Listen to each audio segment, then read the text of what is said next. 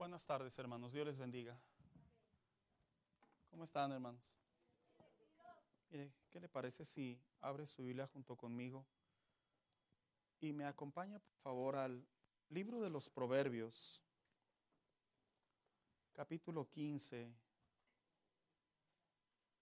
versículo 4. Cuando lo tenga, indíquemelo con un amén, por favor.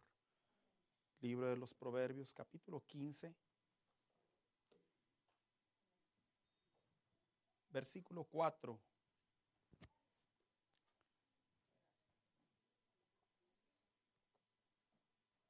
Y dice la Biblia de la siguiente manera. Voy a leer la versión 60, hermanos.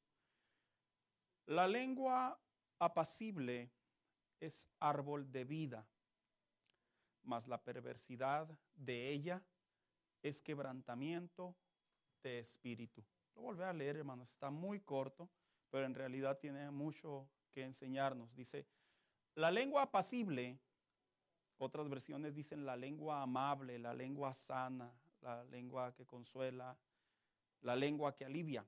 Dice, es árbol de vida, mas la perversidad de ella es quebrantamiento de espíritu. Siéntese por favor esta tarde.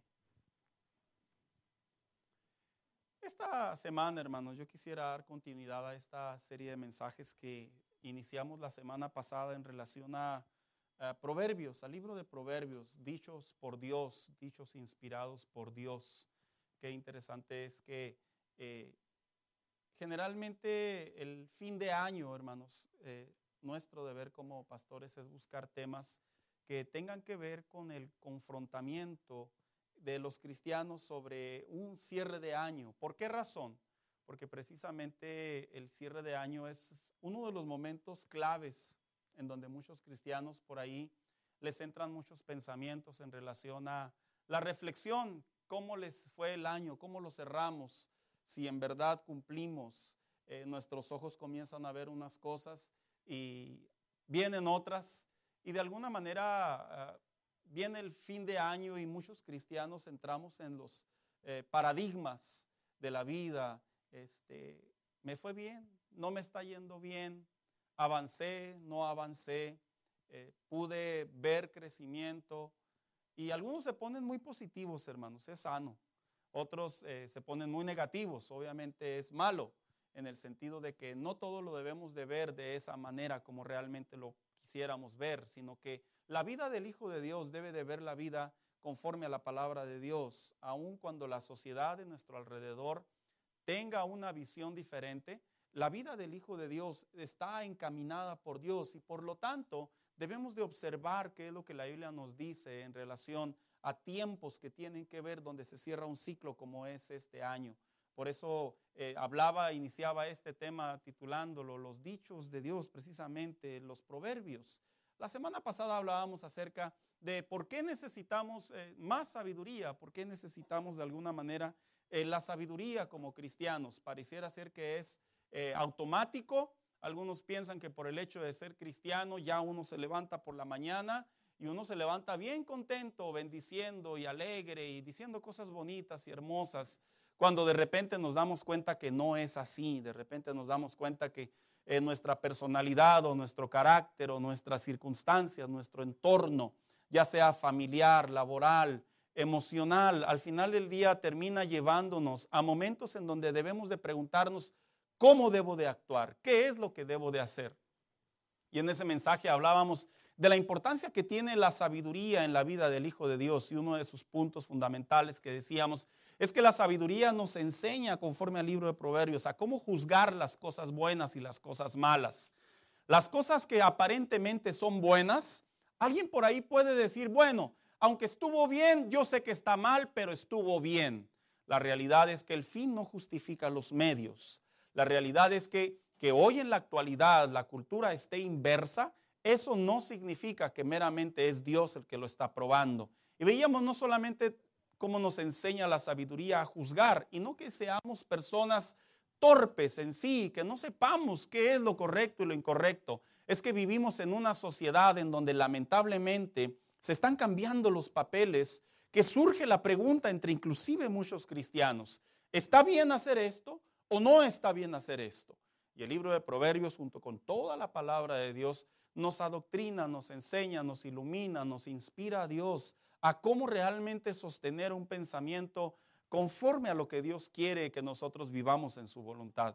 Veíamos que a la misma vez la sabiduría es esa fuerza que ocupamos definitivamente para poder llevar las cosas a cabo. Porque humanamente hablando no podemos, hermanos. El hombre tiene un límite para poder hacer cosas buenas. Porque la moral de Dios, el carácter de Dios habita en él. Pero su condición caída le pone límites.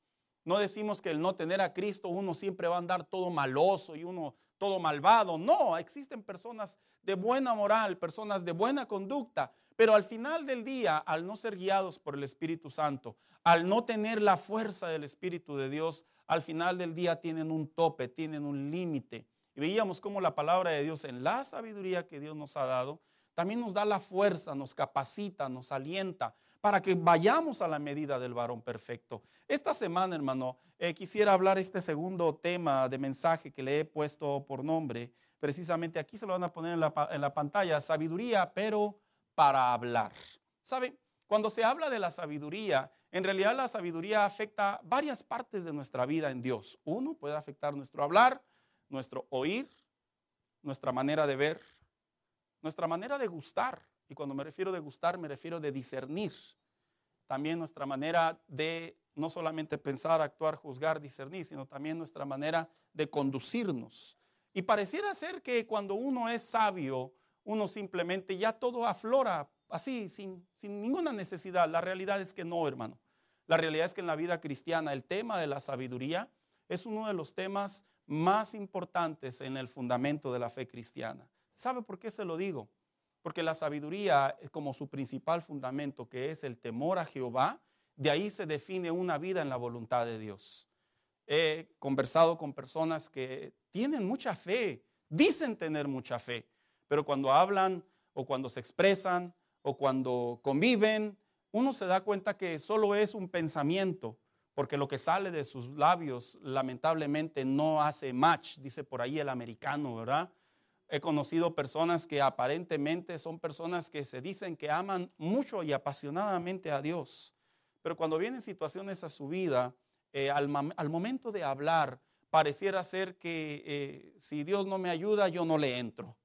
Y todo apunta que es porque precisamente una de las partes importantes de la fe cristiana es no solamente pedir por sabiduría, sino específicamente también pedir a qué área de nuestra vida necesitamos la sabiduría. Yo entiendo que un niño oraría, dame sabiduría, Señor, y en su entendimiento Dios le va a dar sabiduría de manera plena. Pero conforme vamos creciendo en la fe, conforme vamos caminando con Dios, es correcto que nosotros dirijamos inclusive hasta apropiadamente nuestras oraciones. No como aquel, ¿verdad? Que se levanta por la mañana y dice, Señor, aliviáname en todo lo que venga del día, ¿verdad? No, pues qué suave vida cristiana. Qué padre la vida cristiana. Y ya me imagino al Señor, ¿verdad? ¿Qué me habrá querido decir mi hijo? Bueno, lo voy a bendecir en todo para no batallar, ¿verdad? No, la realidad es que la vida del Hijo de Dios son como pequeños engranes, hermanos en donde algunos engranes necesitan trabajarse mucho. Otros engranes probablemente requieren menos labor. Existen otros engranes en donde probablemente se tienen que estar refinando constantemente. Hay otros engranes que se tienen que estar dando mantenimiento. ¿Por qué? Porque al final del día se puede interpretar que la vida del Hijo de Dios es como un reloj. Hay pequeños engranes, pequeños tornillos que si usted ha tenido la oportunidad de abrir un reloj y volverlo a cerrar y que le falte algo ahí, oiga, ¿cómo causa gracia? ¿Cómo causa risa? Porque algunos dirían, no, sí funciona bien. Yo he abierto en algunas ocasiones relojes y los he cerrado y me he fijado que a la falta de un pequeño engrane, eh, el minutero o el segundero o el movimiento cronológico falla. Y así es la vida del Hijo de Dios. El Hijo de Dios debe saber que la sabiduría en sus diferentes áreas es necesario llevarlas a Dios para un crecimiento continuo. No se puede ser un cristiano que sea sabio para hablar, pero que sea necio para oír. No se puede ser un cristiano que seamos sabios para conducirnos, pero que seamos necios para reaccionar. No se puede ser un cristiano que aparentemente seamos muy sabios, para reaccionar, pero muy torpes para actuar. No, eso no existe. La realidad es que la matemática no funciona así en Dios. La realidad es que en Dios, conforme los engranes se van puliendo, el cristianismo va mejorando a la medida del varón perfecto. Y el Hijo de Dios, entre más sabiduría adquiere en las diferentes áreas de su vida en Dios, el cristianismo va entendiendo mejor la voluntad de Dios para su vida. Así que cuando hablamos de la palabra, la necesidad, la importancia del libro de los proverbios, que un hijo de Dios, no solamente por qué necesita la sabiduría de manera general, sino la sabiduría para hablar. Cuando se lee esta parte en el libro de proverbios, el libro de proverbios en realidad solamente ocupa la expresión que viene del hebreo que significa hakam. Hakam en el hebreo traducido al español en el libro de proverbios significa una persona con una actitud prudente, astuta, avisada, excelente, experta, hábil, perito, prudente. Así que cuando el proverbista habla de la sabiduría en la vida del creyente, en la vida del justo, en la vida del Hijo de Dios, él dice que el cristiano, para decirlo a nosotros como hijos de Dios, él dice que el cristiano debe de tener una sabiduría que viene de Dios, que sea prudente, no existe la sabiduría malvada, hermanos. Es una mala composición de una palabra. Dice que la sabiduría de un cristiano no solo debe de ser prudente, sino debe de ser perito. En otras palabras, debe de observar detenidamente lo que habla. Una sabiduría hábil en el contexto de que la sepa manejar, que cuando habla sea un cristiano que sepa lo que está diciendo. Una sabiduría maestra que con ella enseña, una sabiduría experta dando a entender que la va perfeccionando al punto que ya cuida cómo habla. Y cuando se habla en la Biblia de la sabiduría, usted, perdón, de la, de la lengua, usted sabía que la lengua, conforme a la palabra de Dios, le da una definición muy interesante. Dice el libro de la carta a los proverbios, lo define de la siguiente manera. Cuando se habla de la sabiduría, dice, así que también la lengua, dice, es un miembro muy pequeño del cuerpo. Y sí lo es, ¿verdad, hermanos? Dice, pero hace alarde de grandes hazañas. Y escribe el autor, el apóstol Santiago. Imagínense qué gran bosque se incendia con tan pequeña chispa. Yo he visto notas nacionales en donde eh, cámaras han captado a niños, principalmente adolescentes, que entran a los bosques. ¿Cómo? El gobierno se las ingenia. En donde ven cómo simplemente una pequeña eh, llama, mecha, llamarada, eh, al final del día puede afectar eh, cientos de hectáreas.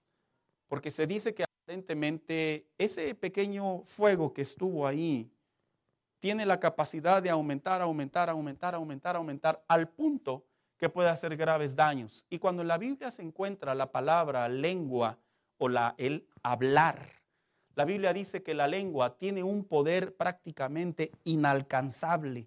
Tanto así que dice, también la lengua es un fuego, un mundo de maldad en nuestros órganos.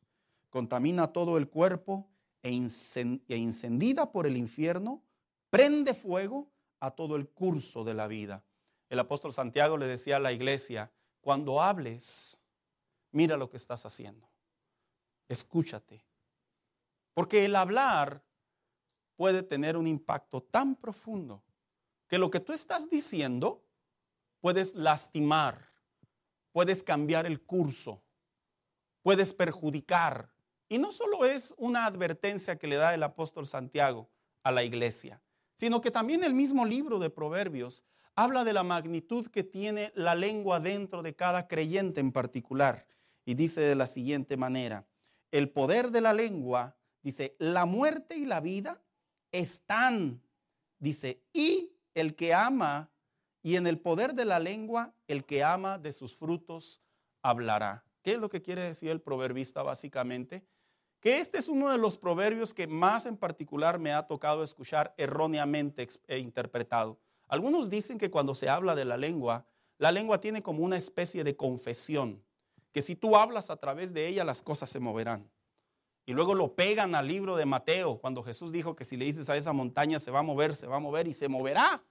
La realidad es que este proverbio en su contexto, en su versión original, no hace referencia a un poder de esa manera.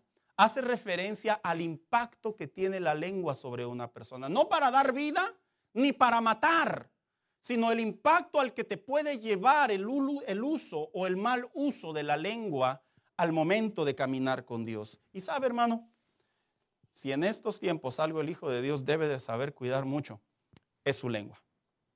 Y esto va para todos. Yo creo que la lengua es uno de los temas más eh, controversiales, más sensibles, eh, más eh, no muy tocados, porque alguien dijo por ahí, todos nos equivocamos, todos en algún momento hemos dicho una mentirita, todos en algún momento hemos dicho algo indebido, todos en algún momento hemos exagerado, todos en algún momento hemos renegado, todos en algún... Y sí, la verdad es que sí. Pero que la Biblia enseña acerca del efecto, la magnitud tan exponencial que tiene la lengua, es porque tanto así es el grado que Jesucristo mismo dijo que un día cada palabra ociosa que salga de nuestra boca, de nuestra lengua, dice que daremos cuenta. Y lo dijo de esta manera, les aseguro que en el día del juicio final todos tendrán que explicar por qué hablaron para hacerles daño a los demás. Tanto así el impacto de este pequeño órgano en la vida de algunos cristianos o de todos los cristianos tiene un efecto que la misma Biblia enseña que Dios les preguntará, ¿dijiste eso? No, Señor, no, yo no me acuerdo. Y luego dijo alguien por ahí que pasará la imagen de esa persona, ¿verdad? En donde lo dijo. No va a haber uno que me imagino que va a haber uno que otro raro que va a decir, es inteligencia artificial, Señor. No, no creo. La realidad es que sí es verdad, hermanos. Habrá un punto en donde la Biblia enseña que todo lo que sale de nuestra boca un día va a tener que rendir cuentas. Y la pregunta es, ¿por qué es tan importante que un cristiano sea sabio para hablar? Porque cuando un cristiano no es sabio para hablar, lamentablemente, de acuerdo al libro de Proverbios, llevándolo al contraste, primero hablaremos del lado negativo y luego del lado positivo, dice el proverbio que acabamos de leer, que la lengua del sabio o el hablar dice que es que vida, árbol de vida. Pero cuando el cristiano, algunos de nosotros, no hacemos buen uso de nuestra lengua, cuando no hay sabiduría en nuestro hablar, hay tres áreas muy marcadas que se denotan en la vida del cristianismo cuando el cristiano no es sabio para hablar. En primer lugar, hay queja.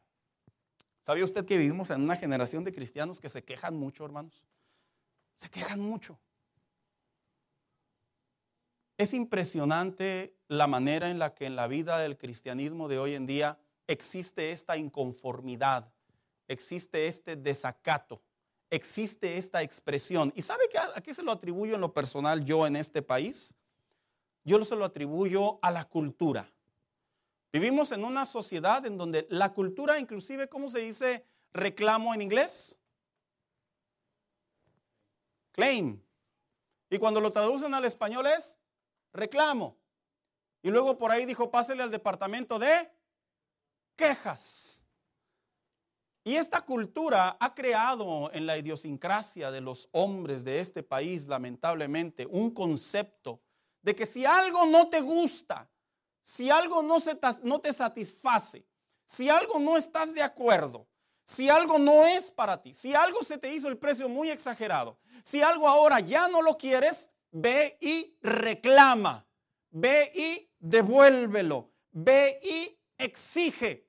Y esto me suena mucho a lo que le pasó al pueblo de Dios en el desierto. Dice la Biblia en el libro de Números, capítulo 11, que cuando salieron precisamente de Egipto y entraron al desierto, una de las cosas que más le reclamaron a Moisés a tono de queja es este, no tenemos que comer. Y dice la palabra de Dios que inclusive le decían a Moisés, nos acordamos de las bandejas de carne que teníamos allá en Egipto ¿Cuál carne si les daban puras cebollas? Porque la queja, si algo tiene a través de los labios, es que la queja desafortunadamente desequilibra, desestabiliza. La queja lamentablemente es una exageración. La queja es una inconformidad, en donde la vida del hombre, la vida del ser humano, no se siente o se siente agraviado o se siente inconforme y empieza a expresar lo que no debe de decir. ¿Sabe? En la vida de un hijo de Dios, cuando se trata de hablar en sabiduría, el Hijo de Dios debe de aprender a saber que la queja no es parte de la comunión con Dios. Si por alguna razón, lo digo abiertamente, esto no es una expresión personal, si por alguna razón usted en su carácter, en su personalidad, usted es una persona que suele quejarse de las cosas que tiene o de las cosas que no tiene, o de las puertas que se le abren, o de las puertas que se le cierran, o de las palabras que alguien dijo, o de las palabras que alguien no dijo, le he de recordar que la queja ante los ojos de Dios es una necedad absoluta a la voluntad de Dios. Es una necedad absoluta a la perfección de Dios. Es una necedad absoluta a los parámetros de Dios. Es una necedad absoluta al amor de Dios. Qué feo se ve un cristiano que se queje, hermano. Nos vemos mal. Entonces, ¿qué, pastor? ¿Me tengo que aguantar? Ya ve, ya se está quejando. No, no necesariamente. Cuando la Biblia dice que la sabiduría del justo en su hablar es como un árbol de vida, habla precisamente a que en la vida del Hijo de Dios, el estar en desacuerdo en algo lo debemos de transformar en una medicina. Lo debemos de transformar en unas palabras pasibles. Lo debemos de transformar en palabras. Eh, mire, hay algo interesante en este asunto. Muchos cristianos tienen la impresión que Hoy en estos tiempos un cristiano no se puede quejar de un mal servicio. ¿Y eso que es cristiano? No, si te puedes quejar. Por fin, pastor, ¿sí o no? Es que sí te puedes quejar. El problema es cómo nos quejamos. Sí puedes reclamar. El problema es cómo reclamamos. Sí puedes exigir las cosas diferentes. El problema es cómo exigimos las cosas diferentes. Humanamente hablando, nuestra carnalidad, humanamente hablando, al momento de la queja, generalmente solemos exagerar. Solemos, solemos mentir, solemos aumentar, solemos distorsionar. Y algo que enseña la Biblia es que en ningún momento Dios los abandonó. Dios tenía preparados para ellos, y hablo del pueblo de Israel, tenía preparados para ellos la supervivencia por el tiempo aproximado que durarían para entrar a Canaán. El problema radicó en la desesperación, el problema radicó en la impaciencia, el problema radicó en cómo preguntar las cosas para que se les diera la necesidad a su oración. Y si algo Dios Dios busca en el corazón, en la lengua de cada cristiano, es que aprendamos a no quejarnos. No nos quejemos, hermanos. Nos vemos mal. Nos vemos mal quejarnos. Lo correcto es decir, bueno Señor, si, desafortunadamente estoy en desventaja por este servicio, estoy en desventaja por este trabajo, no me importa Señor, no se trata de quién tiene la razón necesariamente, se trata de cómo voy a expresar delante de Dios palabras que van a ser sabias para poder llegar a la solución de mi problema. Y por eso el pueblo de Dios, la Biblia enseña que una de las razones por la que este pueblo fue llevado y se quedó en el desierto, ¿sabe qué fue? La queja. Cuando no somos sabios, también nuestra lengua suele mentir mucho. La mentira, alguien dijo que es una manera de solucionar un problema a corto o a largo plazo. La mentira es como una expresión de favorecer algo que nos está desfavoreciendo. La mentira es como eh, poder apagar algo que se está encendiendo. La mentira es como justificar los hechos de algo que no estamos recibiendo correctamente o incorrectamente. Y también la Biblia habla sobre la importancia de la mentira, que la mentira al final del día es no decir la verdad. Dice la lengua mentirosa al punto que dice que es abominación para Jehová. ¿Sabe? Es tan popular que los cristianos mintamos, ¿verdad, hermanos? Es tan popular. De hecho, cuando un cristiano dice, no, yo no miento, mire, ahí ya mintió. Ahí mintió. La Biblia dice, no hay justo ni a un uno. Pero entonces, ¿en qué radica que el cristiano aprenda a ser sabio? ¿En qué radica que el cristiano aprenda a hablar la verdad? ¿Sabía usted que hablar la verdad al final del día siempre va a ser honrada por Dios? Aun cuando el decir la verdad sea por causa de algo incorrecto, hermano. Dios va a hablar contigo y va a mostrar su misericordia Dios va a obrar contigo y te va a ayudar a salir adelante de esa situación. El problema radica cuando el cristiano sella su boca imprudentemente o habla su boca imprudentemente y comienza a practicar la mentira como una necesidad para poder recibir beneficios. La lengua mentirosa, la Biblia claramente dice, es abominación para Jehová. La palabra abominación en la Biblia es un menosprecio, es prácticamente algo que no se tolera. Es como cuando una persona, perdón la palabra y la comparación que voy a usar, es como cuando una persona vomita. ¿Sabe por qué el hombre, el, cuerpo, el, el organismo, sabe por qué vomita? Porque siente que dentro de su organismo eso no pertenece, no debe estar ahí. Y Dios le dice al creyente, le dice a los suyos, a los justos, yo no acepto la mentira. Escuche lo que le voy a compartir, hermano. No podemos orar con mentiras. No se puede. Señor, es que necesito de tu ayuda y por eso necesito que me des esto. Es mentira, no lo necesitamos a veces. Señor, ayúdame en esto porque si no va a pasar esto. No es cierto. Lo que pasa es que la lengua mentirosa es, una, es un mecanismo de defensa para poder sacar ventaja de lo que nosotros buscamos en nuestro diario vivir. Al final del día, la lengua mentirosa que no es sabia, desafortunadamente dice la misma palabra de Dios que todo sale a la luz. ¿Qué no es una lengua sabia? Cuando no hay sabiduría en un creyente, la lengua se convierte en una lengua de incredulidad. ¿Sabía usted que es común que la incredulidad sea un papel en donde en la vida del Hijo de Dios dice lo que no debe de decir? Y a veces no necesariamente porque lo siente, sino porque ya lo trae rondando sobre su cabeza. ¿Cuántos recuerdan ese evento cuando Jesús resucitó? Y dice la escritura que estaban unos discípulos ahí y que posteriormente llegó Tomás, el discípulo Tomás. miren lo que dijo. Le dijeron pues los otros discípulos, al Señor hemos visto. Él les dijo, si no viere en sus manos la señal de los clavos y metiere mi dedo en el lugar de los clavos y metiere mi mano en su costado, no creeré. ¿Qué le hubiera sido más sabio a este hombre, verdad? Haberse quedado callado.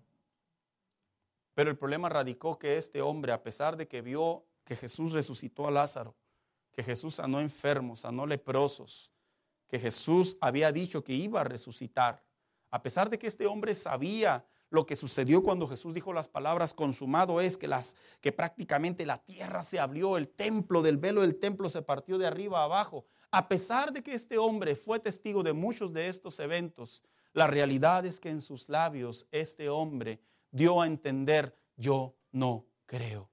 Hermano, ¿por qué será que la incredulidad es un mecanismo muy sencillo para poder justificar? No sé si queremos probar a Dios, no sé si queremos aparentar espiritualidad, no sé si queremos ser muy sinceros. Pero al, final del día la incredulidad es una ofensa, es un insulto para Dios. Yo me imagino, aquí, aquí hay papás que si su hijo en algún momento a usted le dijera, es que tú no me quieres, ¿cómo te sentirías, papá, que tu hijo te dijera eso? ¿Cómo te sentirías? Es ofensivo, es insultante. Si tú en algún momento se lo has dicho a tu papá o a tu mamá, pues devuélvele todos los miles de dólares que ha gastado en ti desde que antes de que nacieras que estadísticamente hablando se dice que gastamos cientos de miles de dólares antes de que llegues a los 18 años. Y no solo de dólares, de tiempo, vida. Y no solo de tiempo, vida, de abstención. Y no solo de abstención, de cambio de futuro que decidimos hacer al momento de formar una familia. Y a veces los hijos dicen, es que tú no me quieres. Por eso es que nos sentimos insultados los padres.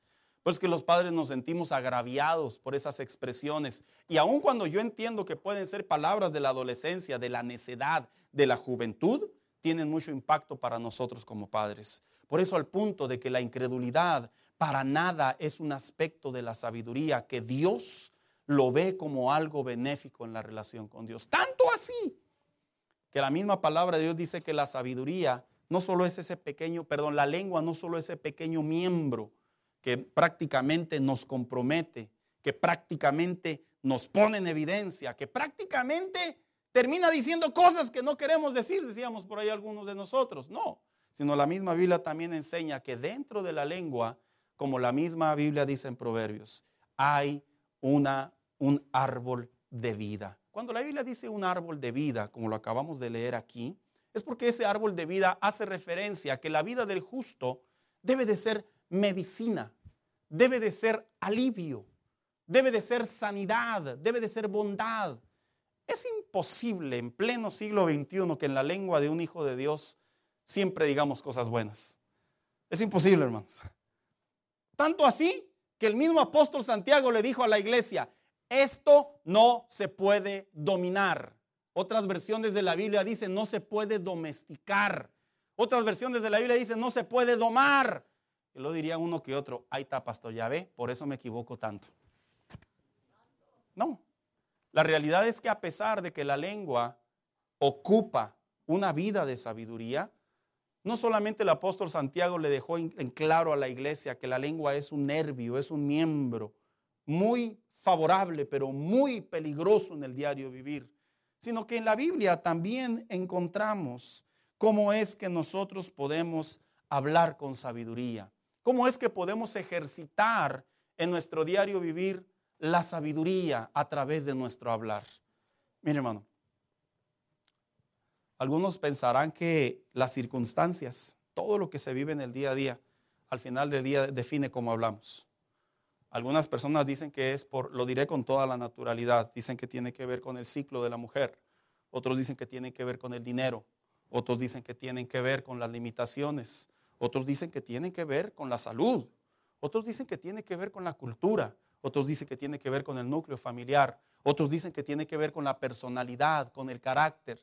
A pesar de que estas partes o estos puntos sí tienen una parte que influencia sobre cómo hablamos, la realidad es que cuando venimos a Cristo, nuestra naturaleza en Dios nos da la capacidad y la habilidad y nos da el esfuerzo en Dios para poder hablar con sabiduría. Si no lo da, si no lo da, hermano mío, hay cristianos que posiblemente podrían decir, yo ni siquiera sé hablar.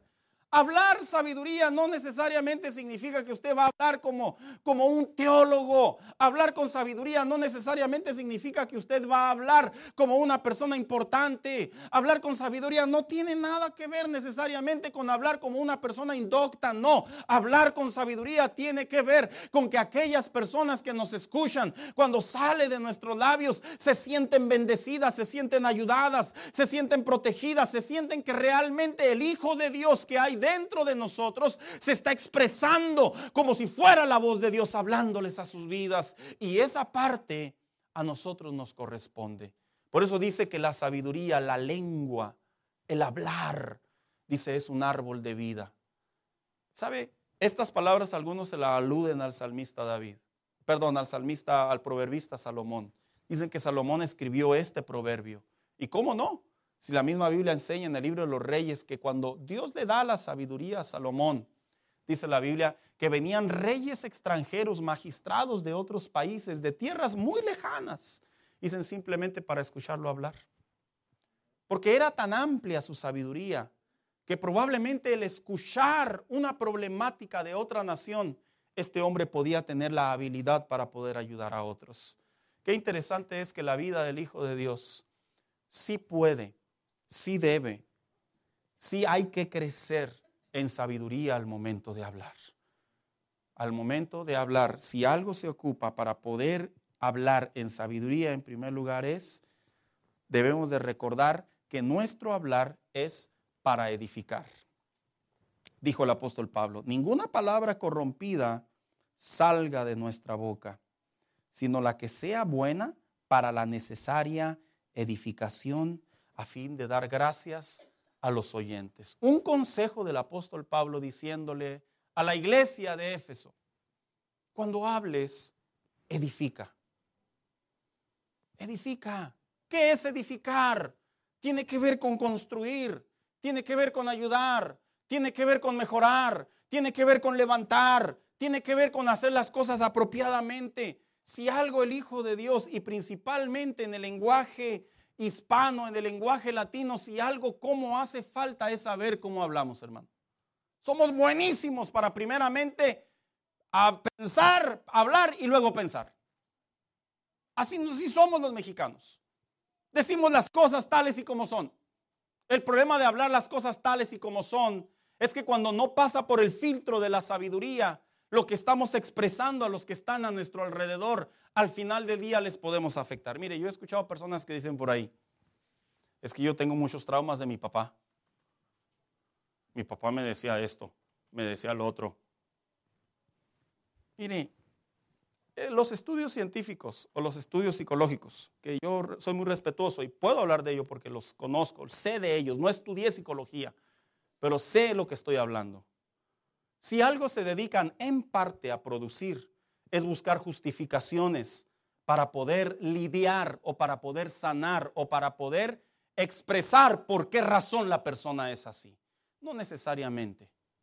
Lo que sí puedo encontrar en la palabra de Dios es que cuando yo me dedico a hablar sanamente, cuando me dedico a hablar prudentemente, cuando me dedico a hablar para edificación en cualquier tema que esté desarrollando, lo que yo sí encuentro en la Biblia es que tú puedes hablar en sabiduría amonestando y estás construyendo. Porque hay personas que dicen, es que si vas a hablar para construir, si vas a hablar para edificar, no regañes. Y hoy vemos una generación de adolescentes en la actualidad que salieron un montón de psicólogos, no todos, un montón de psicólogos diciendo que al niño no le debes de llamar la atención, porque lo vas a traumar. Y por eso crece y no es nadie en la vida. Pues si eso se tratara, me atrevo a creer que dos, tres generaciones atrás de nosotros no viviríamos, hermanos. Tan solamente recordar todos los consejos sabios que nos dieron nuestros padres, acompañados del Señor sí, o sea, el Señor Cinto, acompañado de la Santa Inmaculada Chancla, y no me empiece a contar que a usted le dieron con la manguera y que a usted le dieron con el palo y el 2x4 y esa gran sabiduría que fluía de los padres, ¿verdad? No me empiece a contar, por favor. ¿Y cuántas cosas no nos dijeron? Una infinidad de cosas. Y mire, aquí estamos. Aquí estamos. Y unos hasta somos pastores. Dios te habla a través de su palabra y te dice, sé sabio. Puedes amonestar, estás construyendo. Sé sabio. Puedes corregir. Es sabiduría. Sé sabio. Puedes expresar un desacuerdo, pero siempre y cuando toda su esencia vaya en construir un cambio vaya en construir bendición, vaya en construir algo a favor de lo que estamos haciendo, de lo que estamos hablando. Ahí es cuando la verdadera sabiduría comienza a crecer en la vida del Hijo de Dios y su manera de expresarse va a glorificar a Dios. No se trata de saber quién tiene la verdad necesariamente. No se trata de evidenciar a una persona que se equivocó. No se trata de avergonzar a una persona o de humillar a una persona. Si algo hace la sabiduría es que sana, es medicina. La sabiduría no humilla, la sabiduría no daña, la sabiduría al trae abono para que la persona reflexione conforme a la palabra de Dios. Por eso dijo el mismo proverbista, la sabiduría, las palabras sabias, el hombre sabio, la lengua sabia, dijo, conforme va insistiendo, dice, hace doblar a un rey. ¿Y sabe por qué lo comparaba con un rey? Porque los reyes se sentían dioses, personas que no podían cambiar, que lo que ellos decían era absoluto. Pero decía, pero la sabiduría en el hablar se transforma en, esa, en ese ingrediente, en ese elemento que inclusive puedes amonestar. No solamente el apóstol Pablo dijo que la sabiduría de un hijo de Dios debe de ser para hablar, sino que también otro hombre de la Biblia y precisamente el proverbista dijo lo siguiente, el que ahorra sus palabras tiene sabiduría. ¿Sabe también cómo crecemos en sabiduría al hablar? Guardando silencio. Guardando silencio. Mire, hay personas que si pasa una mosca, literal hermanos, tienen un comentario para la mosca. Mira, ahí va la mosca volando. Hay personas que para todo tienen la necesidad de hablar, para todo. Si alguien, no sé, abre la puerta con la mano izquierda, mira, él es, él es, él es siniestro, él es izquierdo. Es en serio. Hay personas que, no sé, se me ocurre, ¿verdad? Ven que el pastor agarra el que el pastor está sudando. La sabiduría también radica en el guardar silencio. ¿Y por qué lo decía el proverbista? Porque precisamente el guardar silencio es de un espíritu prudente que es dentro de la vida del hombre. A veces, hermano, en la sabiduría uno crece solamente guardando silencio. No es necesario hablar. No lo es. Este es algo interesante. Porque el, el mexicano por naturaleza, el hispano, el latino por naturaleza, nos gusta mucho hablar. Como aquel pastor que una vez dijo, yo cómo le doy gracias a Dios por mi suegro. Mi suegro casi no peca, porque casi no habla. Y es cierto, el guardar silencio es una virtud y no significa que no vamos a decir nada, significa que no vamos a responder lo que no debemos de hablar. Significa que no vamos a meternos donde no debemos de meternos. Significa que no vamos a entrometernos donde no debemos de entrometernos. Significa que no vamos a introducir un comentario donde no lo debemos de introducir. Y ahí viene la sabiduría del Hijo de Dios. Si usted supiera cuántos cristianos se han visto perjudicados por meterse donde no se deben de meter, por hablar de más. Es que, es que Dios nos va a ayudar es que Dios está con nosotros. Mire, a veces es mejor guardar silencio. El silencio es una virtud. Por eso decía el proverbista, el silencio es prudencia. Pero ¿cómo podemos también mejorar nuestra manera de hablar para llegar al grado de la sabiduría? Orando por nuestra lengua. No es broma mi pregunta. ¿Quiénes alguna vez han orado por su lengua? No, no es broma, es en serio. Hay, creyentes que eh, sí lo hacen, sí lo hacemos. Hay otros que no lo ven necesario, así como que todo lo que sale de mi boca es bueno, no hay necesidad de orar. Yo ya pasé esa parte de la oración. Pero la realidad es que sí necesitamos orar por nuestra lengua. Y precisamente un salmista dijo lo siguiente en oración. Pon guarda a mi boca, oh Jehová, guarda las puertas de mis labios. Porque esta metáfora que él decía daba a entender que una ciudad tiene puertas y que es protegida dependiendo cómo se vea. Si las puertas son fuertes, puede soportar el ataque. Si las puertas son sólidas, puede poder soportar las conspiraciones. Si las puertas son sólidas, los que habitan dentro de ella estarán en paz. En otras palabras, este, este salmista oraba y decía, Señor, yo sé que si mi lengua guarda silencio donde debe de guardar, habla donde debe de hablar, yo sé que me voy a evitar muchos dolores de cabeza. Yo sé que voy a evitarme muchos problemas. Yo sé que voy a evitarme muchas inclemencias. ¿Por qué? Porque al final del día la lengua ocupa la sabiduría de parte de Dios al momento de comunicarnos. Hermano mío, qué importante es que un cristiano ore por su lengua. Oiga, ¿qué cosas va? Ah, el pastor ya no era ni que predicar. No, no, no, es que es realidad. Hay que orar por la lengua.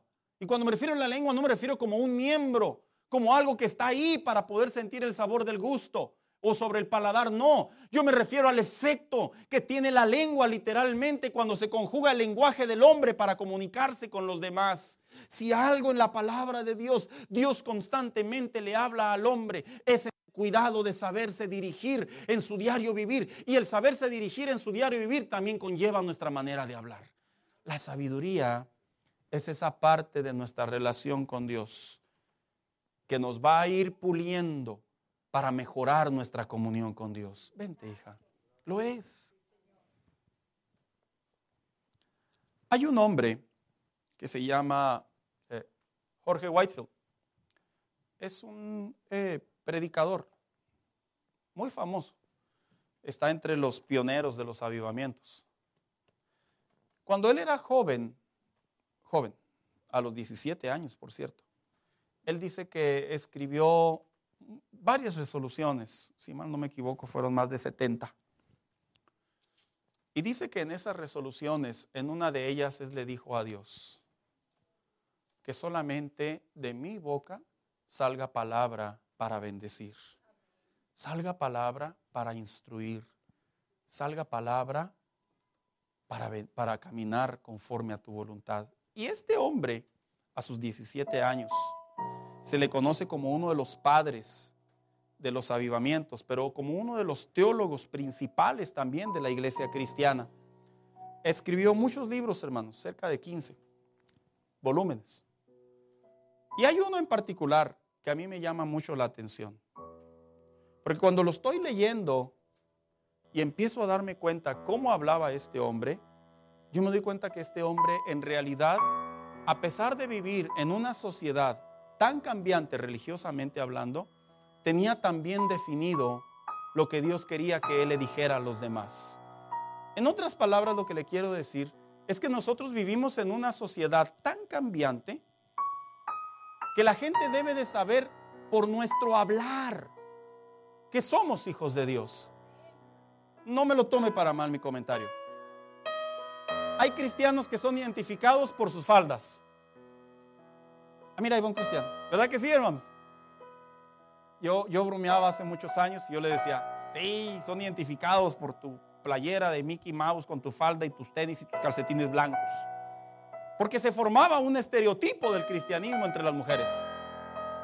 Pero vemos cómo la vida del apóstol Pedro, de Pedro cuando era discípulo, a pesar de que estaba hablando lo imprudente, cómo Dios selló sus labios y su vida, que cuando dice la Biblia que él estaba viendo de lejos a Jesús cuando estaba siendo prácticamente acusado, y se fue y se alejó para seguir observando lo que pasaría en el Sanedrín con el maestro. Dice que aquella mujer le dijo, tú hablas como ellos. Porque la sabiduría en la boca de un hijo de Dios es reconocida aún en esos eventos.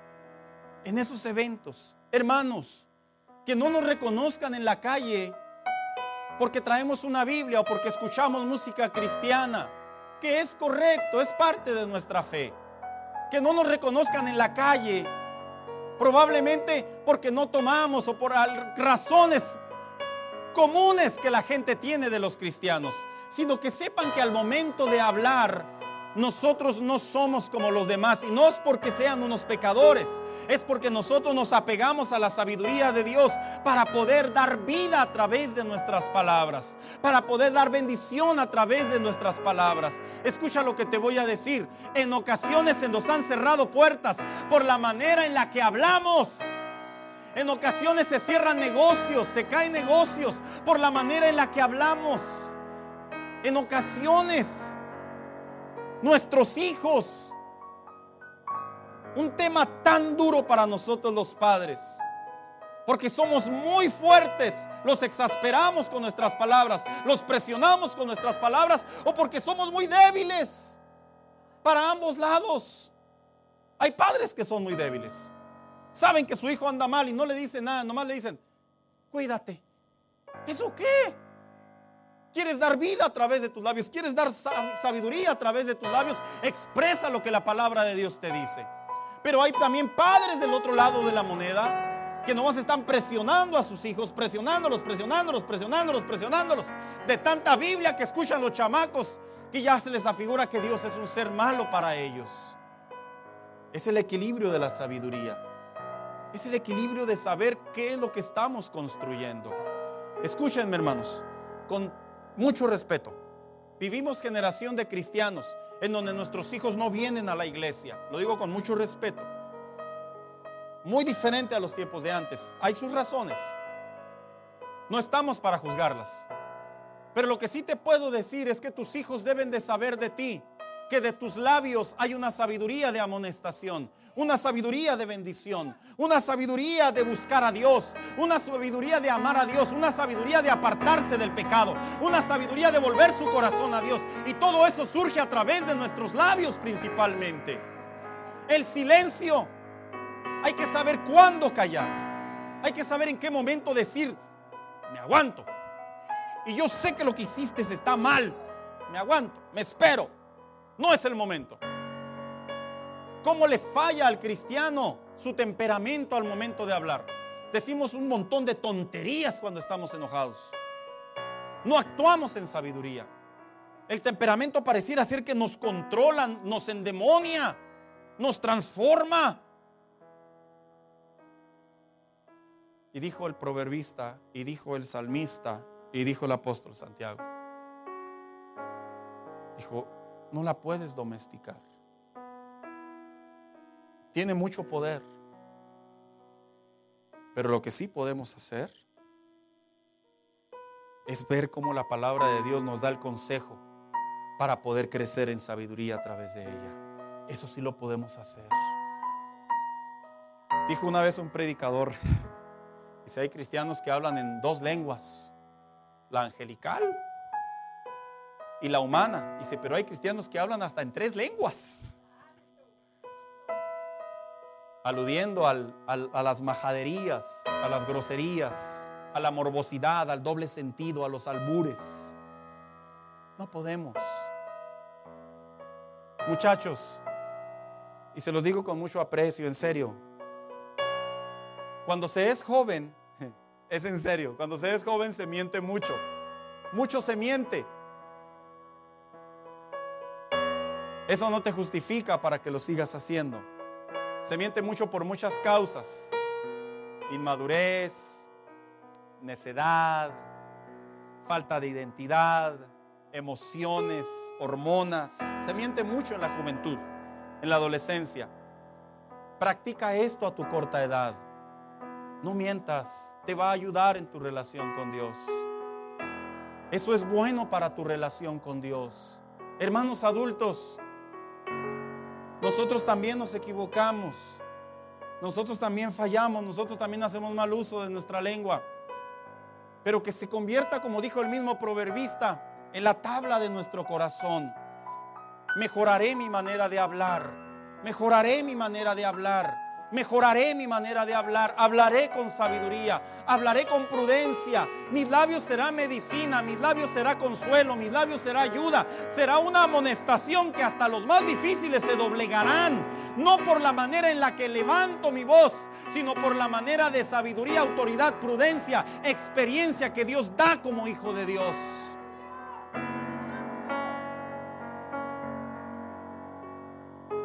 Vamos a ponernos de pie esta tarde.